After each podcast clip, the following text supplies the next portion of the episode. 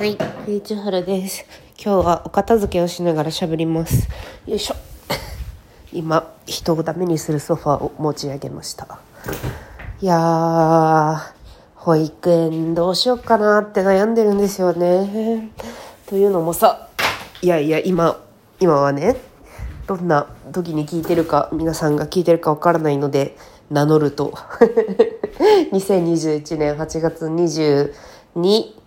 日付変わって23日に収録しています。はあ、東京都はね、今ね、新規感染者数が1日あたり5000人で、もう減らないですね。っていう感じでさ、で、まあ、これまでの今デルタ株っていうのが流行していて、これまでの、うわー流行とはもう全然違う 広がりを見せてて保育園に子供が行ってるのでそれをどうしようかなっていうのを取り留めもなく話そうと思います。まあリアルタイム性がありつつ後で聞いた時にそんな感じだったなと思うような話になるかなと思って想像しています、はあ、状況としてはね保育園で今自分の子供が通ってる保育園で陽性者が出たことは多分なくってそのあれ情報発表のポリシーがちょっとよくわからないので少なくともまあ濃厚接触者とかそういう感じになったことはなくって。で休園は2020年の4月5月あたりにあったかな？休園だったんだっけな？なんかまあとにかくいやでも休園だったの？多分休園があってで今までは普通に園が開いていました。で今その自主休園してる子はあんまりいなさそうですね。みんな通ってて。まあそりゃそうよね。だって日中子供が見られないからさ仕事があったりとか。介護があったりとか、まあ、病気だったりとかで日中見られないからこそ保育園に入れるわけでそんなにすぐ休めるんだったら保育園にこの時代入れないわけで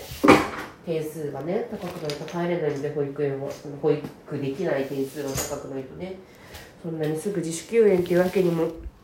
いかないんですよね。あとさなんか子育て当事者の人だと共感してもらえるかもしれないんだけど保育園ってさまあその自分が仕事してる間に子供を見てくれ見ててくれる施設であるのはもちろんなんだけど子供にとってその発達発達を助けてくれる良い場所でもあるんだよね。プロのさ保育士さんがいろいろそのもう国家資格やからね保育士さんとかね児童の発達に良いような遊びをしたり促し声かけをしたりとかお友達と一緒にね生活したりとかでそれでいろんな感情を知ってねいろんなことを知って戻ってくるわけですよ。だからその成長のために必要な施設でもあるんですよね。単に託児して託児してるっていうわけじゃなくって。でもさだからまあもしその仕事をしながら子供を見た場合ねそんなにまあ仕事をしてるからさ構えないんだよね。保育士さんほどはさもともとの技術の差があるけどさなんか保育の技術の差があるがしかしそもそも片手まで見なきゃいけないからさ保育士さんのようにこうしっかりと目を配ってさ感情をケアしてさそういうことができないわけですよ。片手までちょっと待っててねとかあ会議だから静かにしててねとか。で夫と、まあ、夫がリモートできたらですけどまあ最初の休園の時はね2人でリモートにしてやってたんですけど、まあ、バトンタッチして午前中は私がやってとか。午後は夫がやってとか深夜にやれなかった分を補ってとか、まあ、ハードなんですよね。こちらも疲弊するしね。なんなら体調を崩すまでありますからね。かなりだって2つの仕事を一緒にしてるってことだからさ。っていう感じでさまあ休ませるったって言ってハードだし子供の発達への影響も気になるんですよね。で土日とかはさまあ割と休日だからまあダラダラしてはいるけどさそれにしたって子供のことを、まあ、一番に思っているよっていう態度でいるわけですよ。あなたが最優先ですと。あなたのお世話をする人間ですっていう態度でさ精神誠意尽くしてるんだよね。でも平日それがさ平日片手までやって育児をしたらさあなたが一番ですっていう態度は取れないんだよね。仕事があるってさ、まあ、待ってもらわなきゃいけない時もあるしさ見たいタイミングじゃない時に YouTube を見てもらうこともあるかもしれないしさ。っていう感じで。まあねでも保育園が休園になってしまえばもうやるしかないから選択肢がなくなるんだけど今みたいなその割と選択肢がふわっとしてる時が一番ねあれですね。で私あのヤバヒアリングヤバ保護者人間だからさ。だから保育士さんのそのワクチン接種状況とかそのはちょっとリサーチしてて、ね、プライバシーに接することだからさあんまり言わない方がいいのは分かって 聞かない方がいいのは分かってるんだけどさまあでもちょっと軽くヒアリングしてそしたら子供に一番接する保育士さん担任の先生みたいな人はワクチン2回接種済みなんだって。1週間前の時点で2回接種済みなんですって言ってたからもう多分2週間は経ってて。で他の人もその自治体のあのやつでそう職域はやってなくってうちの保育園。保育園は職域やってますか？とかそういうところまで聞いたんだけどさ。やってなくってで自治体のそのあまりはあまりワクチンの優先枠ではないんだけど高齢者とかみたいな優先枠ではないんだけど優先してほしいよね。本当優先枠ではないんだけどでも余ったワクチンキャンセル分のワクチンはこう融通してもらえるような形で、まあ、早めに打ち終わった人もうちの担任の人みたいにいると。でも未接種の人もいるし1回目だけ終わった人もいるっていう状況らしくって。はあどうかどう考えればいいのか。まあ初めてだからさこんなの。っていうので揺れてますね。なんかそう後遺症のリスクもあるけど子供の発達のリスクもあるしっていうか仕事の進捗のリスクもあるしさ。もうほんと引き裂かれて裂けるチーズみたいになってます。よいしょ。まあひとまず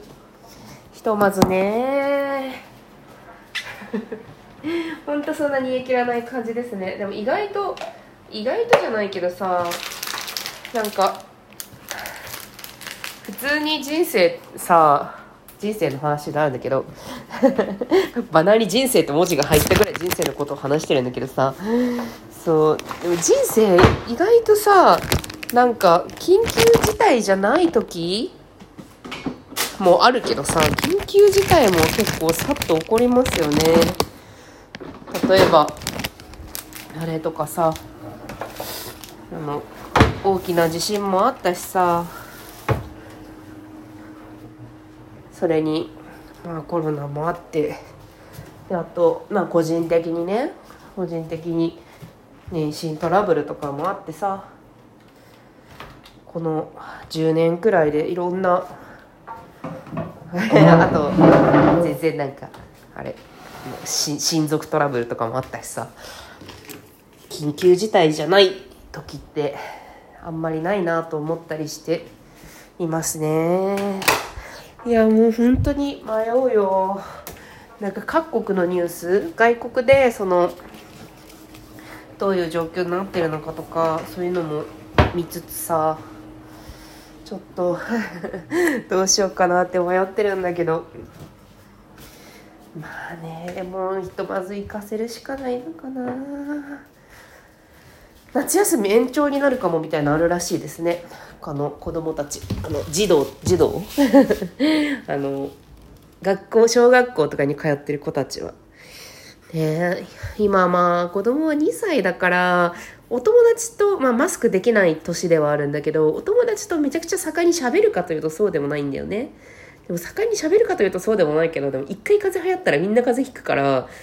まあ感染するんだろうな一人かかったら。あもうどう考えたらいいのか全然わかんないよ本当に。でももっと昔の人昔の育児とかはさ5つまでは神のうち5つかな7つかな。